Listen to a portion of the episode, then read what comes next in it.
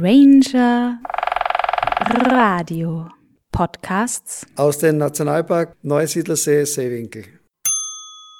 Hören, was man nicht sieht. Eine akustische Reise hinter die Kulissen des Nationalparks Neusiedlersee Seewinkel. In diesem Podcast die Gänseberingung. Bei unserem heutigen Podcast begleiten wir ein Projekt, bei dem Graugänse beringt und mit großen, leicht ablesbaren gelben Halsmanschetten versehen werden.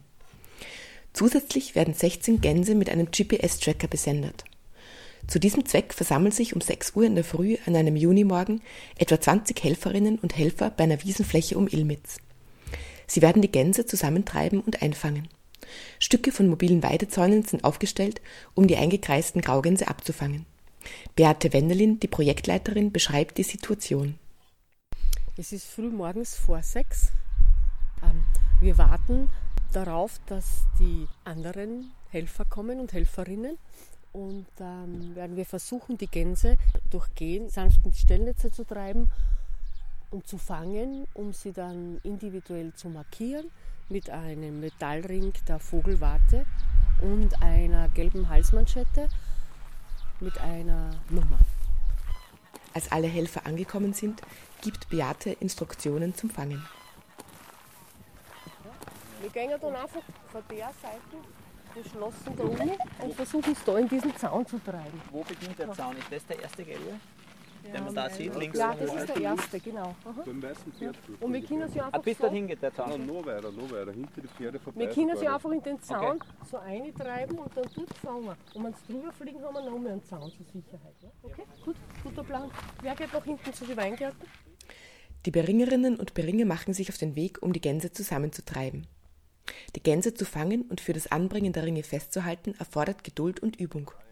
Müssen wir schauen, wie man die haltet. Ja, okay. Echt, da kannst du halten. Ohne dass er was tut. Beate Wendelin leitet das über drei Jahre laufende Projekt.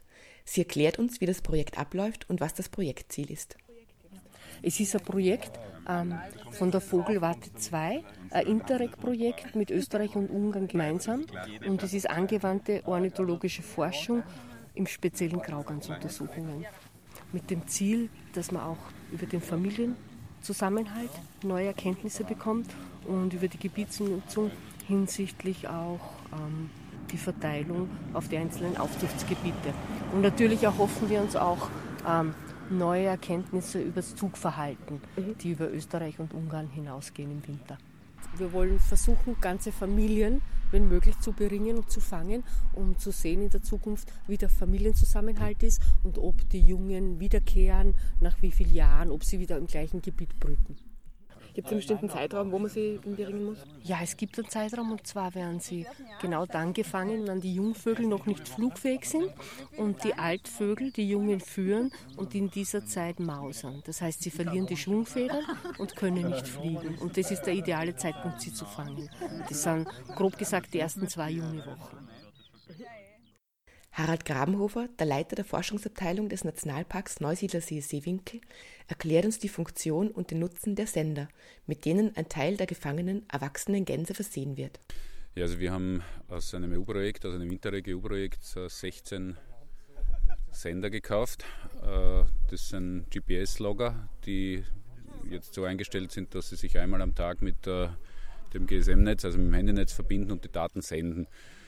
Wir kriegen jetzt alle Viertelstunde praktisch einen Datenpunkt und wenn die, die Gänse dann aus dem Neusiedlerseegebiet hinausfliegen, dann alle halbe Stunde und wir wollen jetzt halt verfolgen, einerseits, wo sich die Gänse jetzt im Gebiet bewegen, was Habitatnutzung betrifft und so weiter und dann natürlich das Zugverhalten über das Winterhalbjahr beobachten. Die Sender sind mit drei kleinen Solarpanelen jeder ausgestattet, das heißt, sie laden sich auch selbst wieder auf. Unbegrenzt ist es natürlich nicht möglich, aber an sich bei vernünftiger Akkunutzung funktioniert das schon sehr lange, möglicherweise länger, als äh, die Gänse dann tatsächlich verfolgt werden können, weil möglicherweise ja auch Gänse geschossen werden oder sonst irgendwie zu Tode kommen und wir dann hoffen, dass wir die Sender zurückbekommen. Biologe Nikolaus Fielek beschreibt nun, wie das Beringen vor sich geht. Also wir sitzen ja hier im Kreis. Es sind circa elf, zwölf Personen und mit in unserem Kreis haben wir jetzt zwei Graugänse Und die werden alle gehalten und werden alle beringt. Die weibliche adulte Graugans bekommt jetzt einen gelben Halsring, der aus einem festen Kunststoff ist und mit drei großen Zahlen und einem großen Buchstaben markiert sind, damit man das mit dem Fernglas von der Weite immer ablesen kann. Die Ringe kommen aus Ungarn, von unseren ungarischen Kollegen aus dem Nationalpark, weil unsere noch nicht rechtzeitig angekommen sind. Der Kunststoffring wird mit einem Spezialkleber einfach zusammengehalten, bis der dann trocken ist, halt ein paar Minuten vergehen und der sollte dann wie lang halten, Beate? Wie lange hält es ein? Drei Jahre, bis zu sieben Jahre, wow. glaube ich fast. Gut, die Ringnummer von unserer adulten weiblichen Gans ist die Nummer H490. Die kann man dann von der Weite sehr, sehr gut ablesen. Ornithologe Leander Kiel beringt die Graugans mit einem metallenen Fußring und erzählt uns, warum trotz der gelben Halsmanschetten die Fußringe wichtig sind. Der Fußring, der ist zum Beispiel wichtig, wenn der, die Halsmanschette mal verloren geht.